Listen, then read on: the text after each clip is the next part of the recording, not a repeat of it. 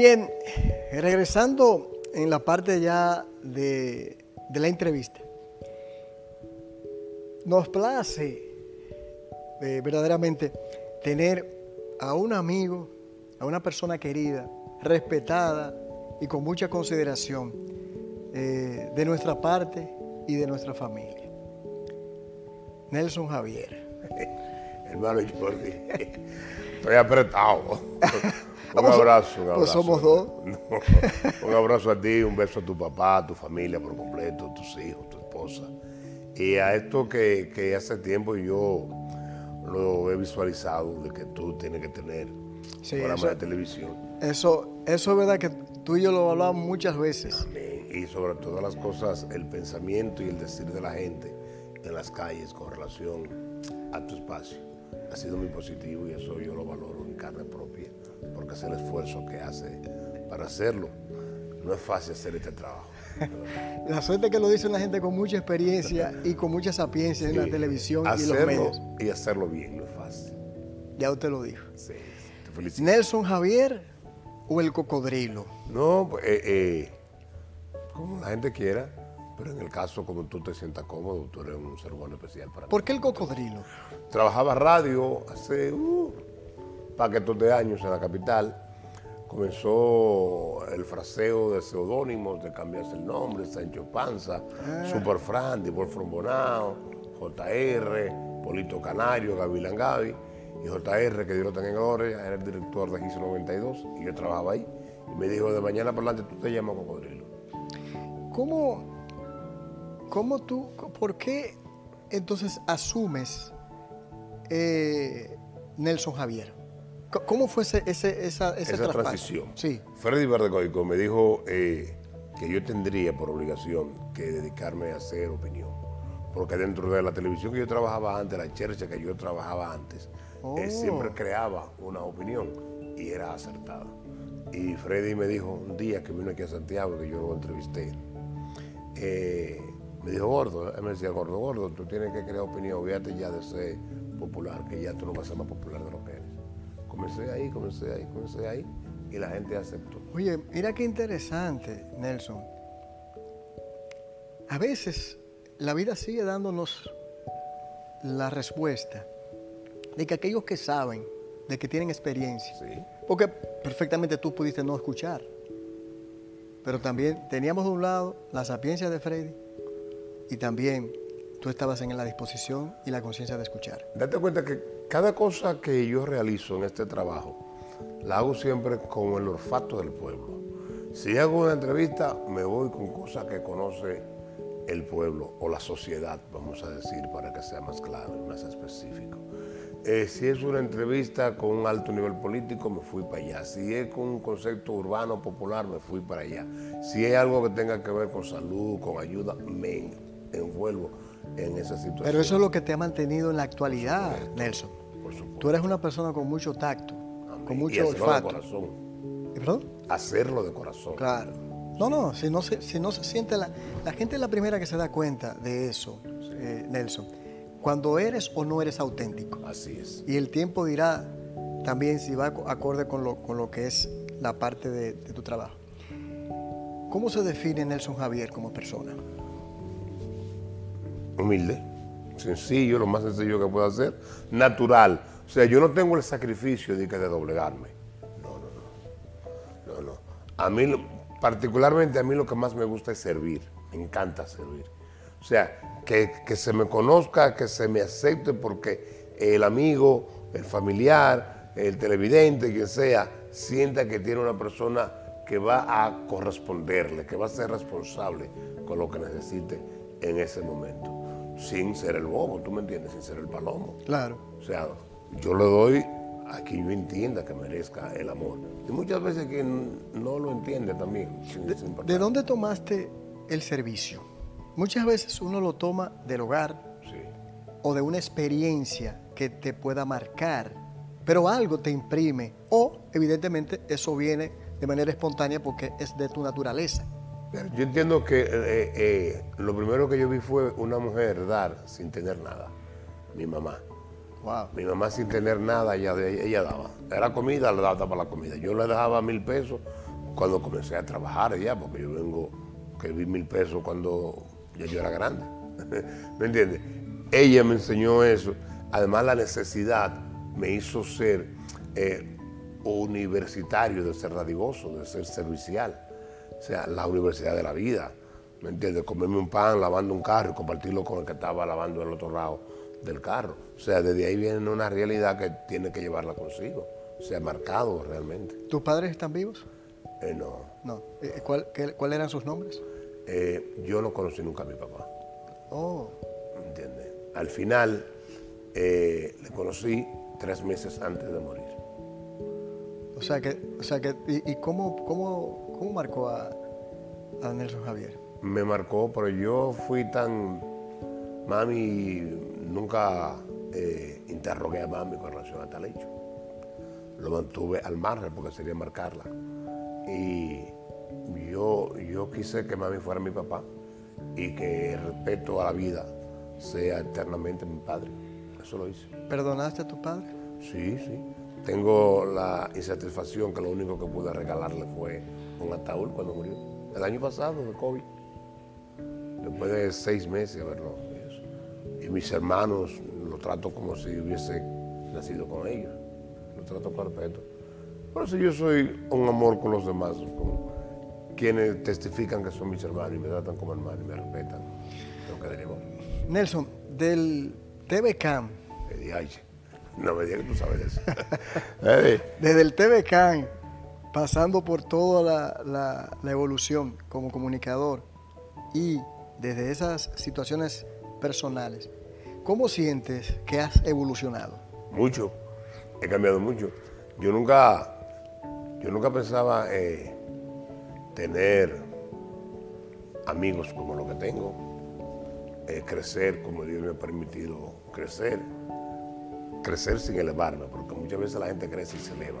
Claro. No, no. Eh, son muchas las bendiciones que he recibido de Dios. Si yo me quejo con una familia hermosa, con todo, con un negocio que es estable, ¿entiendes? Con una empresa que es respetada, son muy importantes para mí. Todo eso tiene, tiene una enseñanza. Amén. ¿Tú puedes decir que has adquirido sabiduría en todos esos ámbitos? Sí, mucha. Mucha. ¿Cómo, ¿Cómo te demuestras a ti mismo que vas aprendiendo? Porque muchas veces, Nelson, dice que el hombre es el único, el único ser que repite los errores una y otra vez. ¿Cómo Nelson se puede decir a sí mismo, no a mí ni a quien nos está viendo, a Nelson Javier, que ha ido adquiriendo sabiduría. ¿Cómo te lo dices? Mira, yo he cometido muy pocos errores, pero los errores que he cometido lo he cometido consigo mismo. Y muchas veces eso te hace conocerte más. Muchas veces no siempre te hace conocerte más. Pero yo hago un desafío diario con la vida. Por lo menos eh, en los últimos dos años yo no puedo leer, yo tengo la visión, la gente que me conoce sabe. ¿Entiendes? Me he operado ya cuatro veces de la vista y no tengo visión. O sea, yo ando tontuneando.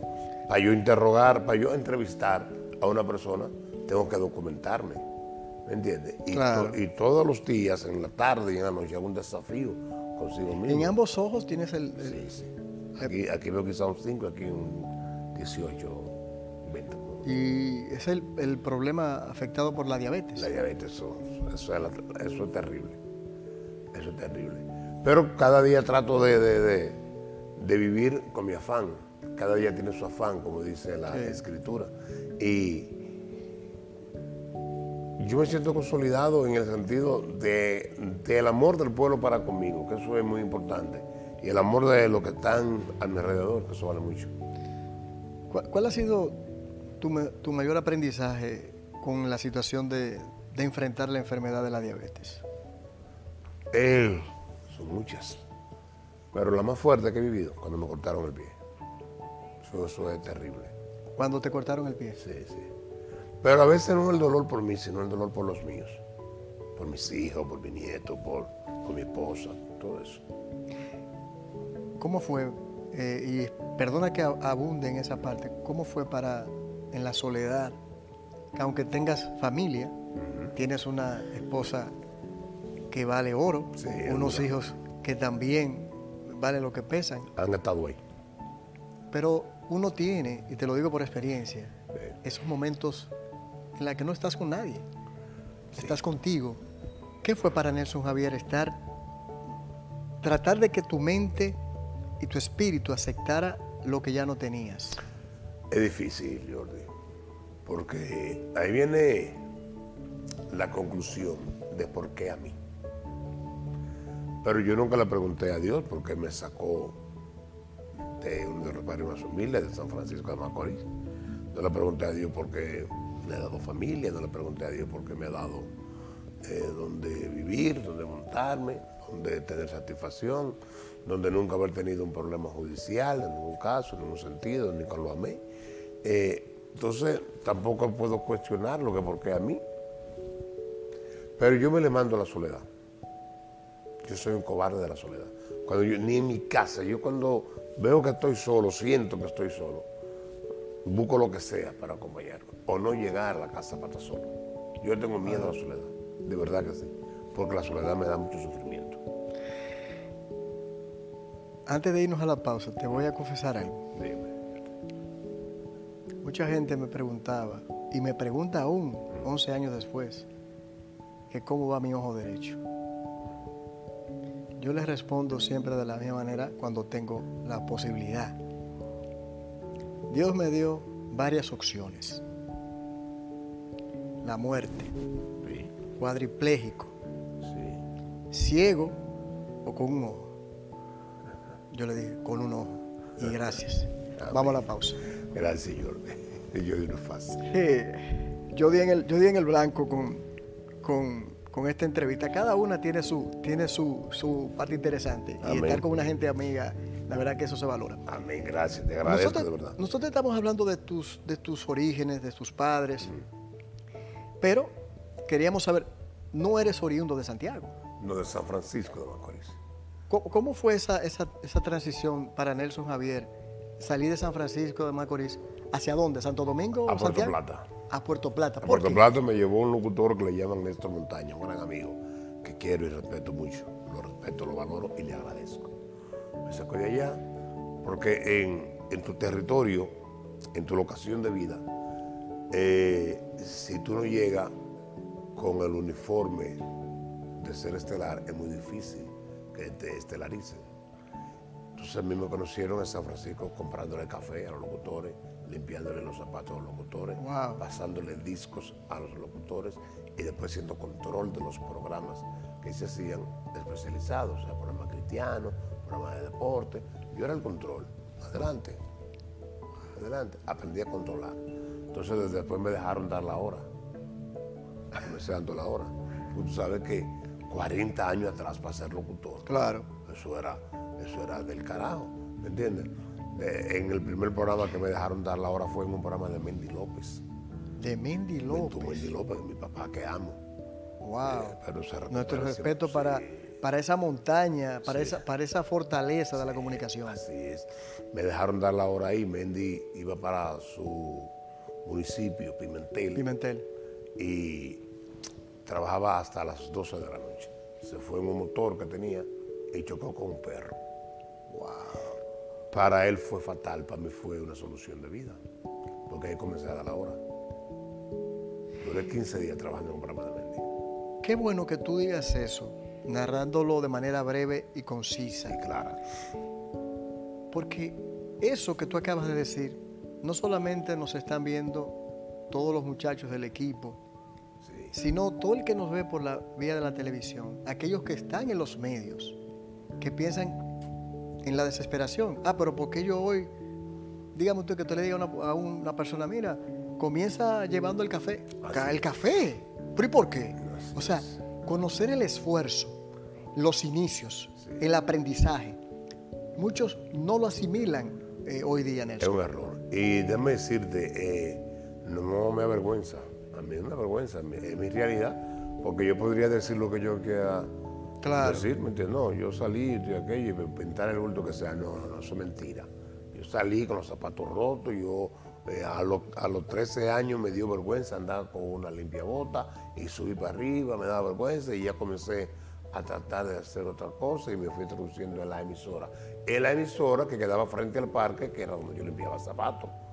Que no fue que yo fui a la emisora porque no, no, no, no, porque limpiaba zapatos ahí y en los momentos libres dije, déjame a ver esto, locutor, déjame a ver esto y aquello, lo otro. Y lo escuchaba en un radito de pila con mi abuelo.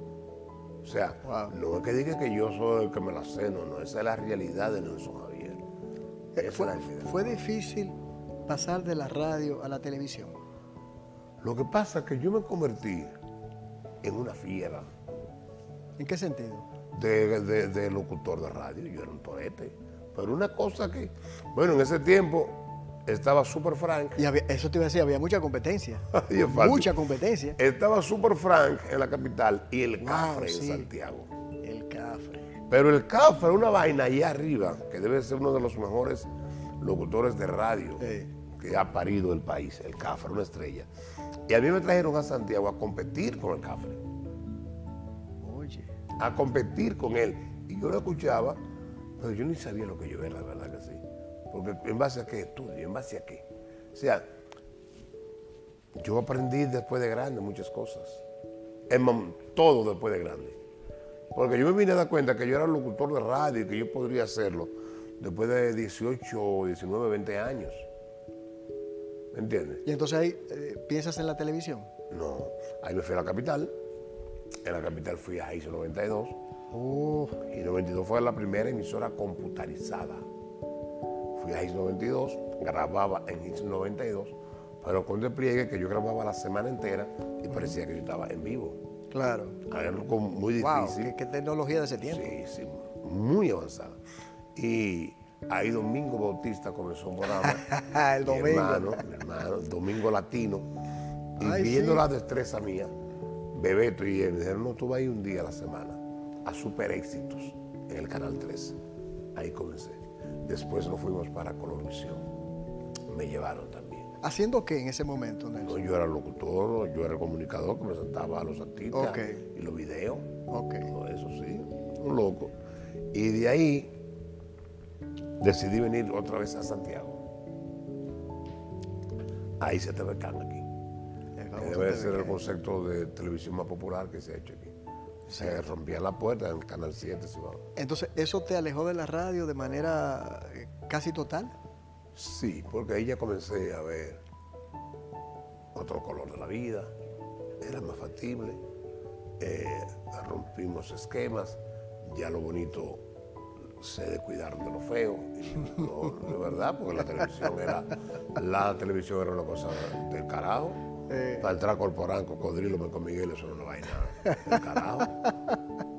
Ahí es fácil, como con Jackie, con Freddy, los comediantes eran rubios con los ojos azules. Sí. ¿Entiendes? Cuando había un comediante feo y yo lo tenían aparte. ¿Entiendes? Y ahí comenzamos, comenzamos y comenzó la disciplina de la visión del televidente dominicano. Todos éramos casi igual. ¿Y, y qué disfrutas más? La viéndote ya no en la radio, que no, que no estás. Eh, estuviste eh, hasta hace unos años con el, el grupo de, de la Vega, Medrano. Sí, hicimos un programa de radio muy bien ahí. Lástima que no se pudo reconocer el derecho al respeto económico. Claro. Entonces, ¿qué disfrutas más? ¿La radio o la televisión? Que, la televisión, yo he dado duro, me he ido bien en la televisión. Pero me gusta la radio, ¿me entiendes? Siempre queda eso, en el que hace la transferencia de radio y televisión. La radio siempre le sigue quedando con el con Es que- ese, ese espíritu de, de Es volver. que, eh, imagínate tú nacer mellizo. La radio nació como al lado. Yo nací con la radio al lado. O sea, ese es mi, mi hermano, mi guía, la radio. ¿Me entiendes? Y primero yo fui locutor. O sea, yo me hice locutor. Que tú dices, pero locutor, y lo dices con tanto gusto. Sí, porque yo me hice locutor de cero. Claro. Sin estudiar, sin hacer un concurso de locución, de codearme con estrellas como Willy Rodríguez, Néstor Montaña Wow. Montañita, Rafael Fernández, eh, Los maestros. los maestros, Jackie. Eh, pues tú sabes lo grande que es para mí decirme un día, Jackie, wow, tú eres una estrella. Oigan, yo vine por estar relajándome. ¿Me entiendes? Jackie, Jackie, el instinto. te- Jackie, Jackie Wow. Niño, que le guardo mucho amor. La cultura de la radio. Sí, así es, la televisión. ¿Qué, qué consideras? Porque tú me estás hablando de la radio de antaño, Sí. de la base de la radio, de mucha, de mucha experiencia. ¿Qué considera Nelson Javier viendo eso a lo que es hoy? ¿Qué, qué, qué, cuál es tu opinión de la radio de hoy? Ha cambiado mucho. La radio musical, la radio del DJ, la radio del poledisco, ha cambiado mucho. Porque antes un locutor de música es que las mujeres se levantaban a cocinar con el locutor de la radio de ese entonces. Sí, sí, sí, sí. Y lo que escuchaba era, si el locutor decía tírame un besito, eso era una cosa grande. Ahora no, ahora te tiran el besito y te bajan aquello y te aprietan y lo que sea en el aire, que tú no, no entiendes. O sea, Claro. tú dices, ¿pero qué es esto? ¿Y qué charlatanería es esto? Sí. Yo entiendo que eh, eh, se puede ser picantito, pero no tan vulgar. Sí, y, y más sobre todo que eh, hace poco veía al actor Richard Douglas en un video que, que ha emitido en las redes sociales, buscando rescatar la comunicación eh, y el aspecto de los valores de la comunicación. Yo Eso es. pienso que eso es parte también de lo que debemos Y rescatar. Richard es una estrella. Claro. Y no, y si lo dice, tiene peso. Richard estrella. Finalmente, para irnos a la pausa, Nelson Javier, ¿considera que aquel que nos está viendo y quiere ir a los medios de comunicación debe primero pasar el- la base de la radio? Es importante. La radio es un filtro que da una garantía si respeta lo que vaya a hacer la radio. Ahora, si va a la radio por pasar por la radio y unirte a, a esta manera de pisar la calidad de la misma, mejor no vaya ni a la radio ni a la televisión. Porque esto merece una disciplina muy abierta y muy clara. Mira cuánto tú te has cuidado con tener tantos libros en la cabeza para hacer un programa de radio, que cuando tú lo escuchas tú dices, pero este tipo es de aquí. ¿Me entiendes? Eso, eso tiene mucho que ver. La disciplina interna. Para irme, una anécdota personal. Cuando yo inicié en los medios, hace casi 20 años, Sí. siempre he dicho que agradezco a don Leonardo Aguilera que me dio la oportunidad, sin tener, a pesar de ser abogado, de hablar en estrados, hablar por una televisión sí. es totalmente diferente. Pero Aguilera, con el perdón de tu palabra, Aguilera fue uno de los locutores Claro, claro. de mayor nivel. Igual que don Jaime Don Jaime Tomás. en su tiempo. O sea- o sea, esos dos viejos. eran- Ay, no le diga a mí. Esos dos viejos eran dos estrellas, pero Ay, dos Dios mío. estrellas que, o sea, que marcan a uno. Sí. No, para mí son dos viejos. Desde que yo lo conocí son viejos. Tengo 30 años que lo conozco y son dos viejos. La cuestión es que para terminar la historia, siempre agradezco a Atahualpa, Sí. que a raíz de ahí me dijo, métete a la radio. Yo duré ocho años en radio, solamente aprendiendo. Y lo valoré grandemente. Y eso me llevó a colocarme en otros medios de comunicación. No, y bien, y tú lo haces muy bien. Tienes unos colores en tu voz que son inigualables. No, Me lo voy a creer. No, que no te, no te Vamos- parece a nadie. Vamos a la pausa porque tengo la, tengo la jefa. Amén. Vamos Volvemos- ahora. Qué lindo que se me ofrezca la oportunidad de hablar de mi padre en la naturaleza donde estoy ahora. Un hombre noble, excepcional, que nos ha educado a mí, a mi hermano, a mi familia de una manera honesta y honrada. Nosotros sin él no fuéramos lo que somos hoy en día y agradecemos a Dios por eso. Así que papi, eh, gracias por existir, te amamos mucho y esperamos que haya cocodrilo para rato, por mucho tiempo si Dios quiere. Regresando con esta eh, conversación con un amigo, a la que estoy disfrutando plenamente. Yo también, yo también, Nelson, Señor. ¿Por qué te consideras una persona conflictiva y controversial? No, pero el que no me conoce eh, y ve mi caja torácica y mi temperamento dice, este tipo es difícil. Pero el que me conoce a fondo eh, sabe que no. Y puedo testificar lo siguiente. ¿Y por, por qué te llegan entonces tantos casos de conflictos que has sabido eh, manejar hacia ti? Porque tengo, en la gran mayoría tengo solución. Los conflictos le llegan al, que tiene la solución. Y me meto en acciones que tienen que ver con el dolor de la gente muchas veces. ¿Me entiendes? Y digo la verdad. Por lo menos no puede adivinar nadie de qué partido yo soy. Porque yo le digo la verdad a Lionela, a Luis, a Danilo, al funcionario que sea. Trato de ser, ¿me entiendes? ¿Tu compromiso es personal? con Dios, con la verdad, con la verdad. Ya yo no tengo para dónde ir. Ya lo único que yo tengo es que terminar mis días con el respeto, con la lealtad, que es lo más difícil. Ser leal, yo es una cosa extravagantemente difícil. es cierto. Cuando tú eres leal y tú eres un testimonio de eso, porque quizás en, en- en el medio que llegaste, del medio de comunicación, que es muy diferente a lo que eres como licenciado en Derecho, como doctor en Derecho, eh, tú puedes percibir quiénes son los amigos, quiénes no son Sí. los amigos, si te duele la cabeza y están ahí para buscarte un calmante o no, ¿tú me entiendes? Claro. Hay que ser, hay que ser coherente. Y hombre, además yo aprendí a quererte por tu papá. Tu papá es un ser humano especial para mí, muy especial. Es muy así. especial. No, no, no empiece, que, no empiece. Que soy yo que estoy entrevistando hoy. Ya está bien. está. Pero tú me tienes acorralado aquí.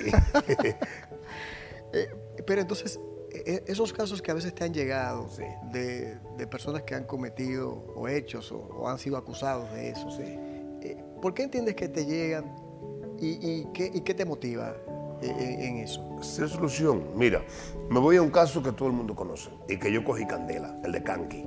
Yo, no te, iba- yo te lo tenía en la... Te lo iba a preguntar con todo el respeto, pero, pero ya que tú lo traes... En el caso de Kanki, Sí.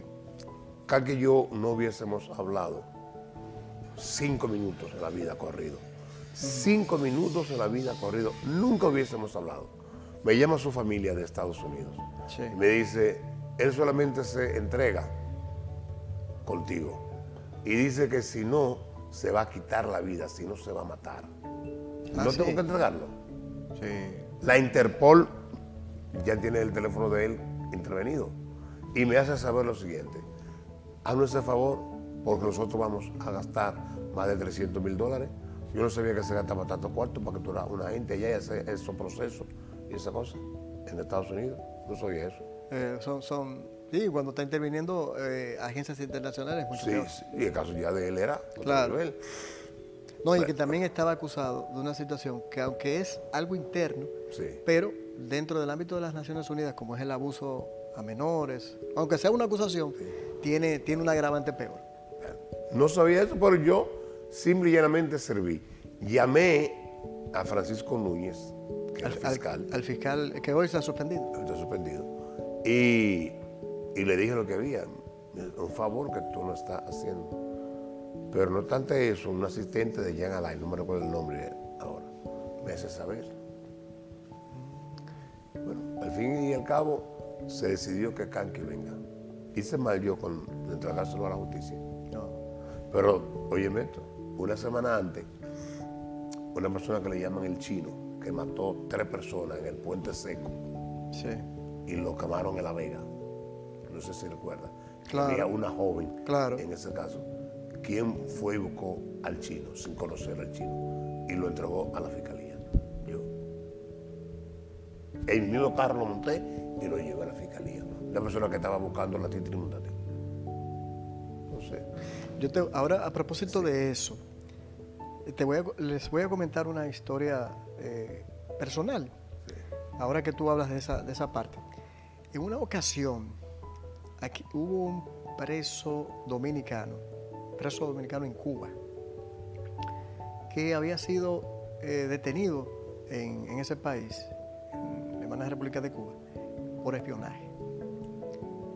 Y él había logrado eh, filtrar información diciendo que lo estaban maltratando en las cárceles de Cuba.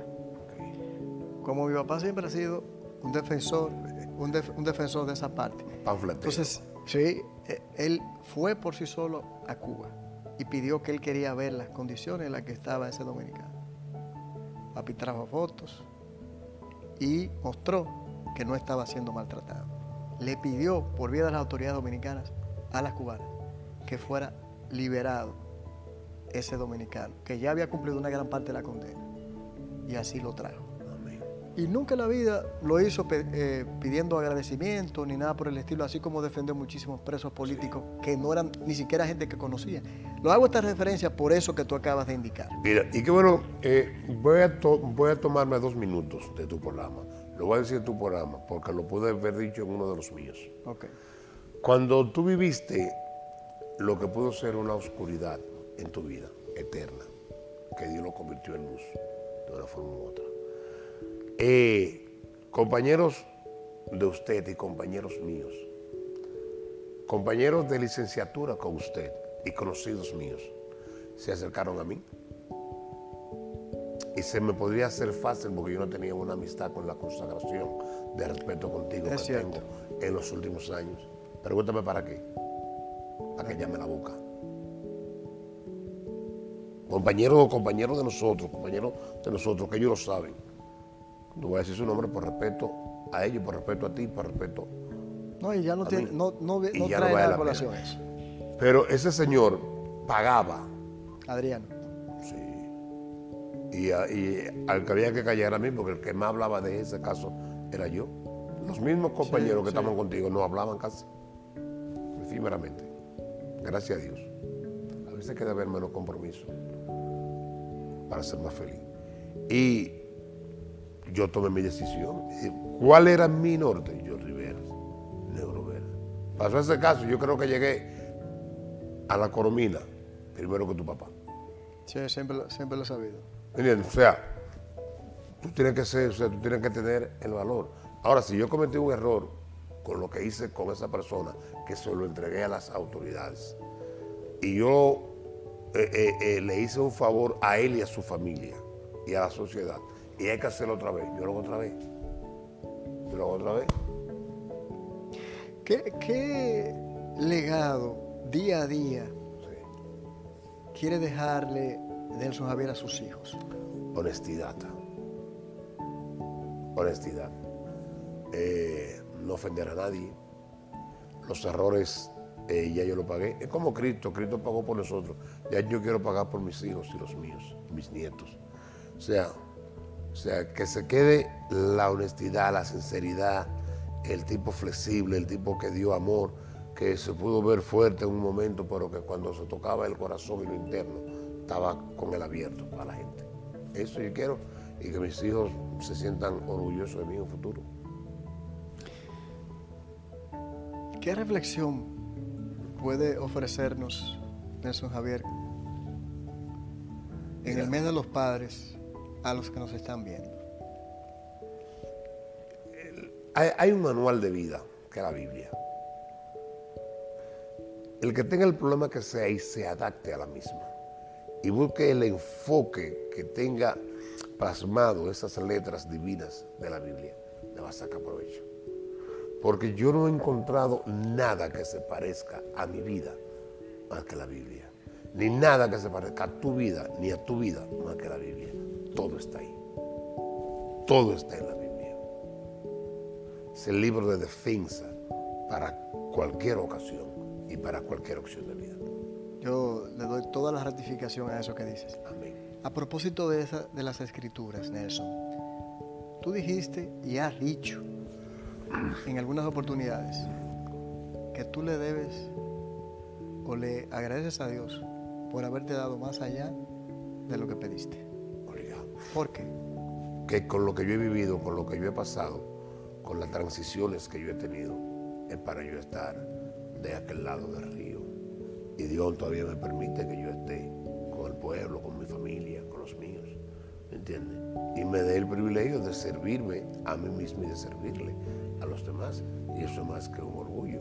Además de eso, cada día que tú tienes la oportunidad de vivir en paz con Dios, un día, un año, porque tu mente está en paz con Dios. Y yo estoy viviendo en paz con Dios. Si pregunto algo más, la daño. Nelson Ande, Javier. Usted, usted lo que ha hecho es que me ha enjaulado aquí. No, no, por favor. ay, ay, sí, sí, sí. Gracias de verdad. No, gracias a Cada ti, minuto que hemos pasado aquí juntos, lo he disfrutado con la plenitud del momento. Eres un gran ser humano. Amén. Amén. Sigue así. Yo lo valoro, lo valoro firmemente porque estoy hablando con una persona que Dios quiso que esté. Y eso no tiene precio. Si Dios decide eso, Dios, Dios es el que sabe. Somos dos. Amén.